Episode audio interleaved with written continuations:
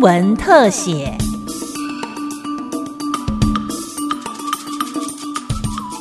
听众朋友您好，欢迎收听今天的新闻特写节目，我是吕明宗。政府严以人民参与审判制度超过了三十年，最近立法院在参审陪审的争议声中，完成国民法官的立法。未来一审涉犯本刑十年以上或故意犯罪致人于死的案件，将由三位职业法官还有六位国民法官一起审理、一起判决。司法院长许宗立说：“这是司法改革重要的里程碑。司法的地形地貌将要。”发生通盘的变动，其实呢，我仿佛呢已经可以听到轰隆轰隆的声音了啊。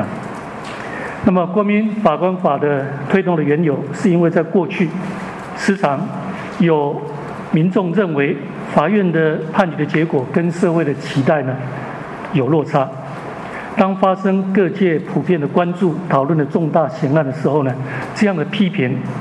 更加的被强化。那么，在未来，国民法官将会与职业法官一起审理、讨论，共同做出决定。那么，随机抽选的国民法官可以带来多元的经验、想法，协助让裁判结果能够更接地气，并在审理过程中与法律专业的观点彼此激荡，让判决的视角更加的全面。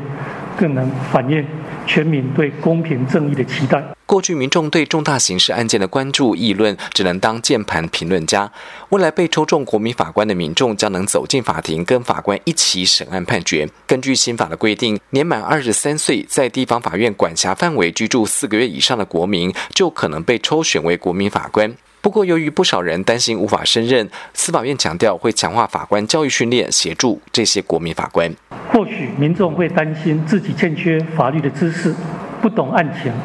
但未来在法庭上各项法律的用语，还有案情的资讯的说明，我们都会力求白话易懂，来协助国民胜任参与审判的工作。同时，国民的个资以及人身安全等等，也会受到充分的保障。司法院强调，职业法官和素人法官合审合判是最符合我国国情的制度。未来案件有罪无罪或要判多久，都由法官和国民法官一同决定，票票等值。死刑以外的刑度，过半意见决定，但死刑则要达到三分之二以上，而且最终刑度决定至少要一票来自于职业法官。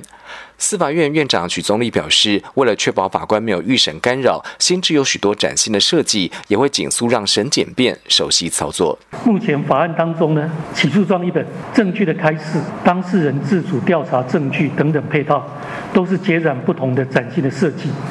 所以法案的通过也预告呢，本月下一阶段的工作将正式启动。奠基在过去四十七场模拟法庭的丰富经验之上呢，我们会在施行前的这两年半两年半当中呢，我们会进一步还足各项准备工作，让审检辩各方都能够彻底熟悉新制的内涵还有操作。随着制度在一百一十二年一月的上路，那我有信心，社会大众将可以看到对话式的司法的。崭新的面貌。国民法官法审议期间，不少支持陪审制度的民间司改团体在立法院外静坐抗议，主张参审和陪审一起试行。在国民法官法完成三读之后，民间司改会董事长林永松表示，一定会强力监督。虽然要结束这个静坐，但是我们的努力不会结束，我们会继续监督司法院的配套措施，将来参审的实施到底有没有真的让人民的信赖度的增加。我们也会继续的努力啊，推动这个陪审，让真正民意啊比较支持的陪审能够落实在台湾这块土地。司法院表示，符合国民法官审理案件一年大约五六百件，除了持续进行模拟法庭，也会和教育单位合作，在公民教育中置入国民法官的课程，并且希望反对的意见能够放下歧见，一起通力合作，让司法迈入新的纪元。